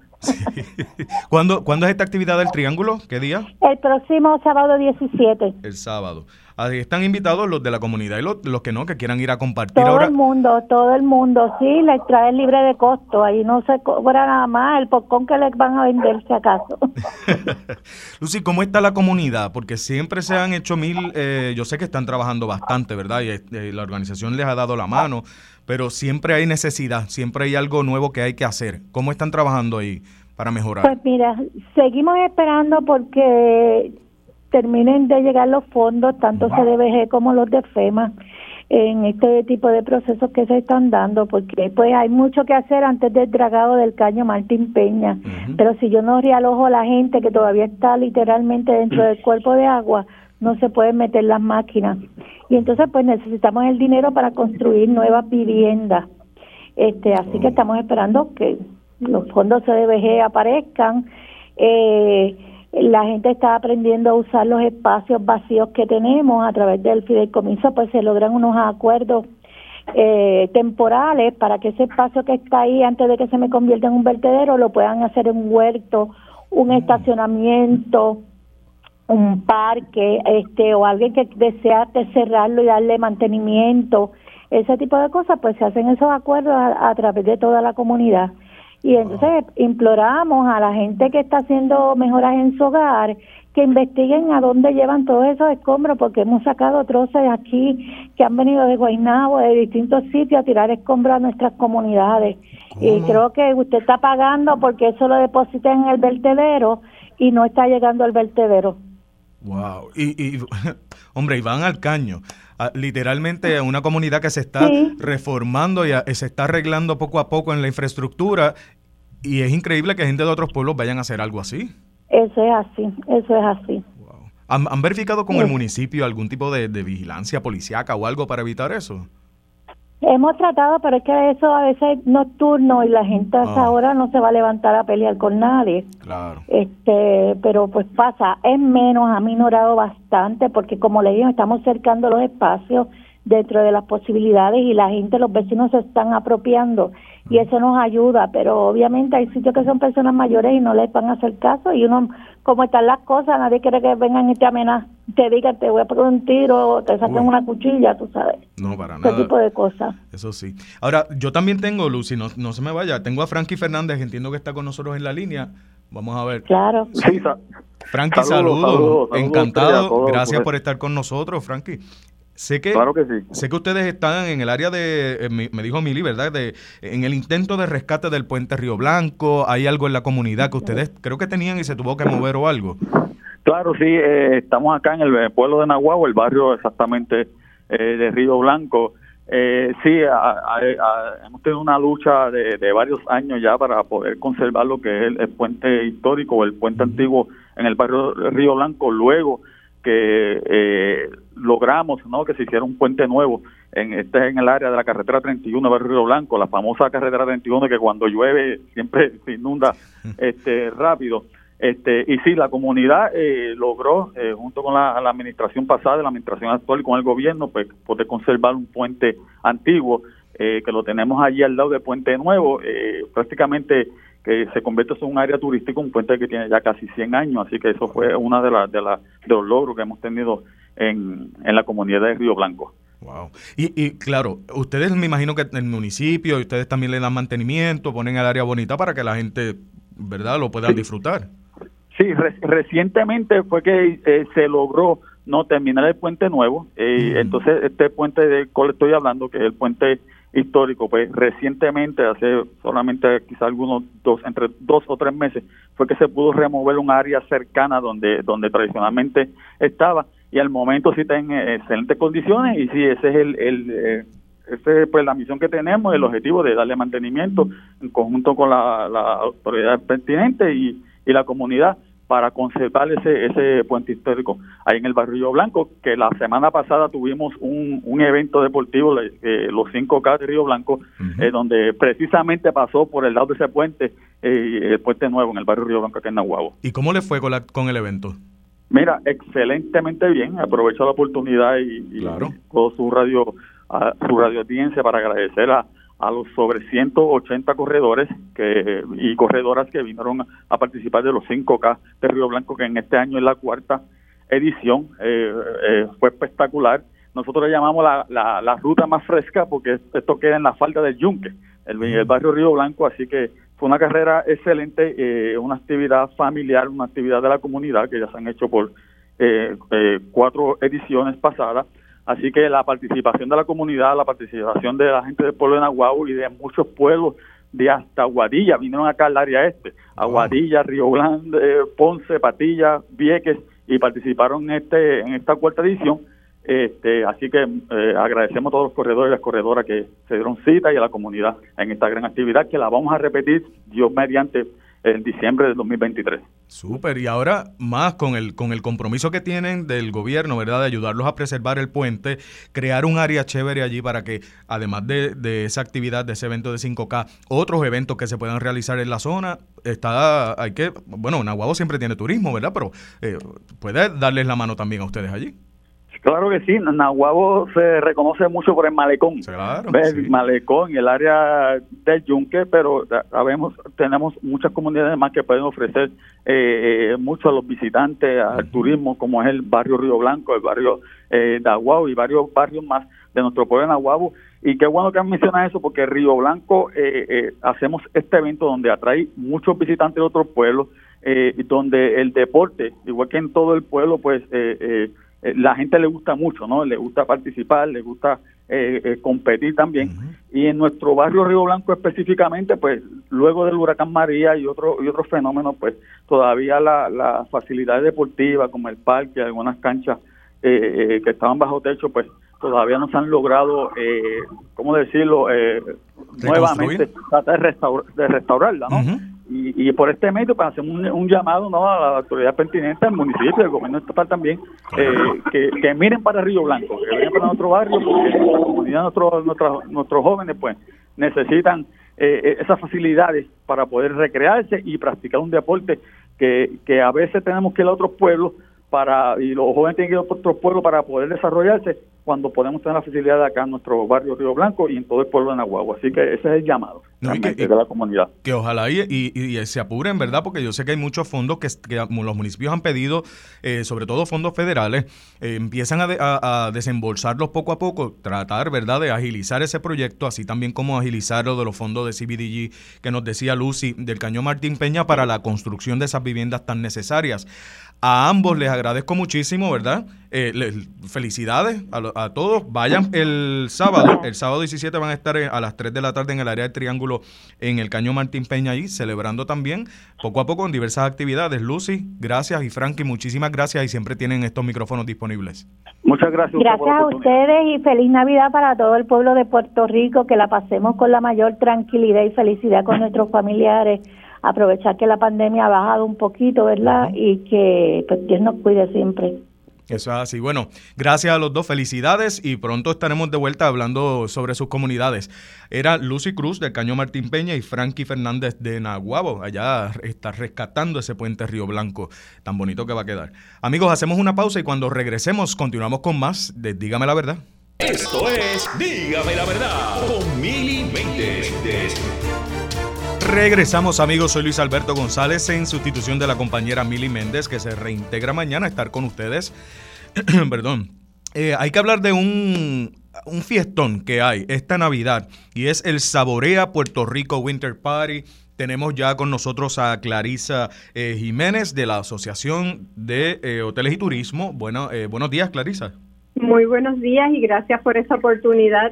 Gracias a ustedes porque nos van a alegrar la Navidad. Vamos a hablarles un poquito de este evento, que no hay cosa más rica que la comida boricua, ¿verdad? ¿De qué se trata el Saborea?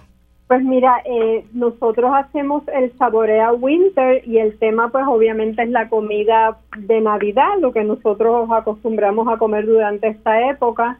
El evento se va a estar llevando a cabo el jueves de esta semana, jueves 15 de diciembre a las 6 y 30 de la tarde en el Caribe Hilton. Los boletos se consiguen en prticket.com y el evento, pues con el tema navideño, ya sabes que va a haber un poco de todo. Vamos a tener más de 30 restaurantes, vamos a tener casas de vino, de diferentes licores, eh, así que vamos a tener música también, música en vivo y DJ. Va a ser un evento bien bonito donde vamos a poder disfrutar y compartir en un lugar hermoso porque este, esa vista de ahí es espectacular.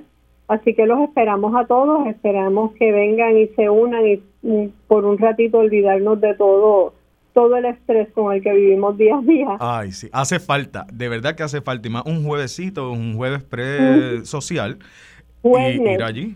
Ay, eso, eso está interesantísimo. Y la realidad es que tienen, van a tener, por lo menos la lista que tengo aquí tiene 41, imagino que van a tener más, pero son restaurantes, tienen un montón de, de, compañías que van a estar. Correcto, sí, siempre eh, van a haber más de 30 restaurantes y, y el resto pues casas de, de licores, de diferentes licores. Eh, y pues vamos a tener cerveza, rones, vinos, de todo, de todo un poco. Eso está súper. Y por supuesto el lechoncito no puede faltar. claro. Y veo también, obviamente, los postres, el tembleque, el majarete, el coquito. sí. De todo va a haber allí. ¿Esta es, la, ¿Esta es la primera versión navideña del Saborea? No, ya llevamos varios años haciéndolo. Eh, ya Saborea, hacíamos el de abril, que era el grande, el de verano, que era el Summer Saborea y el de invierno, que es el winter, que es una noche igual que el de verano.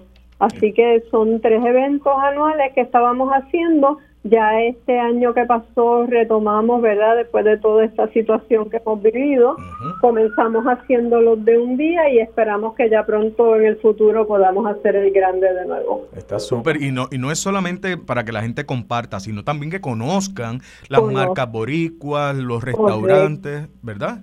Sí, sí, esa es una, o sea, que conozcan nuestra comida, nuestros chefs.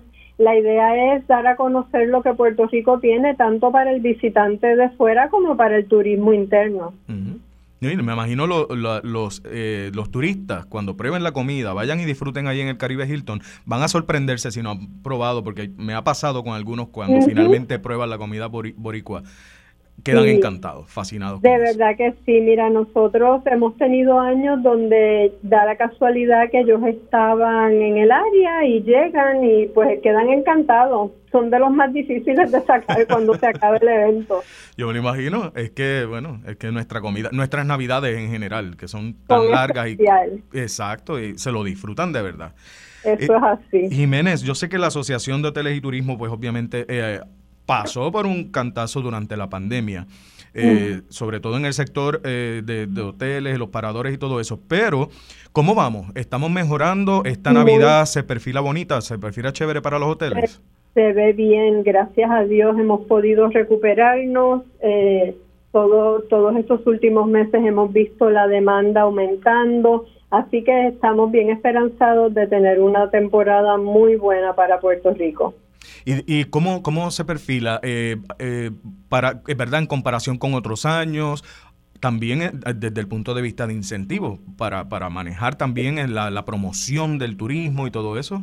Sí, sí, bueno, mira, una la, la ayuda que nos llegó definitivamente ha sido un factor importante porque contrario a cualquier otro año anteriormente, esta esta temporada viene después de haber tenido muchos años con muchos retos. Eh, nosotros hemos de verdad que nos han dado fuerte desde el SICA para acá. Así que eh, vemos que la demanda ha ido creciendo, la promoción ha sido bien agresiva. Eh, es difícil compararte un año, ¿verdad? Porque yo creo que el último año más normal que tuvimos sin tanto contratiempo fue en el 2015. Pero gracias a Dios hemos podido superarnos de todos estos retos que nos han puesto en el camino. Y como te digo, ahora mismo vislumbramos que vamos a tener una temporada buena y fuerte y esperamos que esto continúe así. La realidad es que Puerto Rico ha podido reponerse. Eh, vemos que también le está llegando más turismo, no solamente en la temporada alta, sino a través de todo el año. Hay mercados que son mercados más fuertes para el verano. Eh, y eso pues hemos visto el aumento porque se ha podido con este dinero adicional que, que se nos dio, ¿verdad?, para promover eh, a través de Discover Puerto Rico. Hemos visto que la demanda ha ido creciendo en destinos que, que son secundarios para Puerto Rico, que no habían sido nuestros destinos principales.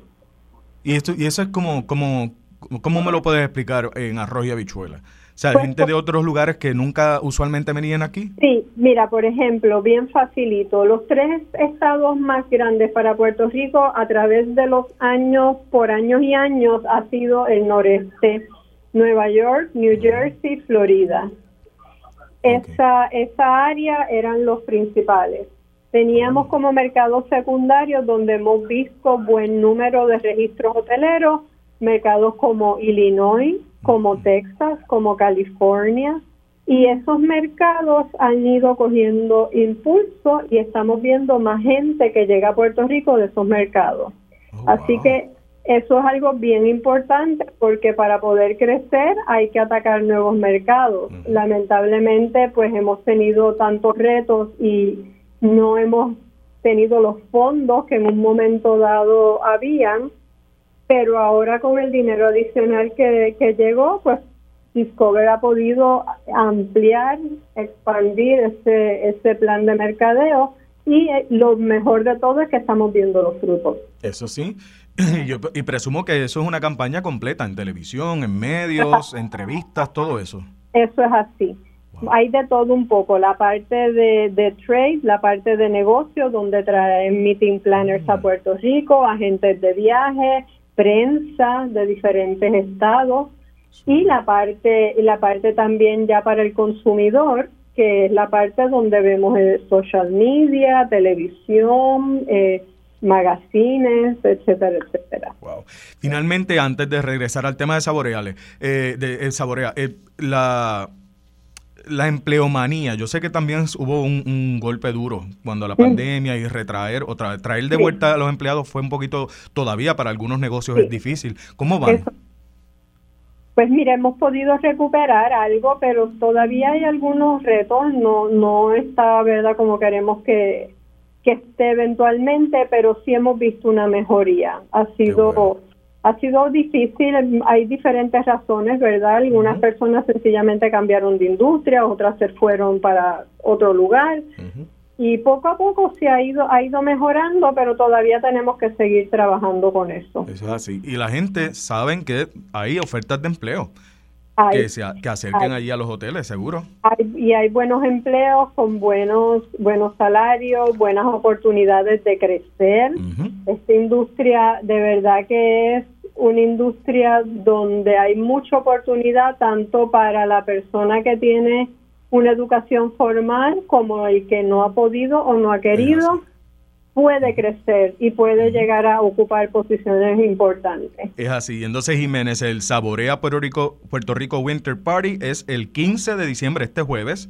Jueves, exactamente, a las 6 y 30 de la tarde en el Hotel Caribe Hilton y los boletos los consiguen en prticket.com. Vayan a disfrutarlo de verdad con la buena comida boricua y los traguitos también, es jueves social. Eso es así y los esperamos a ustedes por allá. Muchísimas gracias, Clarisa Jiménez de la Asociación de Hoteles y Turismos. Amigos, no hay tiempo para más. Me despido. Gracias, Mili, por la oportunidad de eh, eh, estar por ti hoy. Mili Méndez se reintegra mañana y eh, lo próximo viene Penchi por ahí con los compañeros. Soy Luis Alberto González. Hasta la próxima.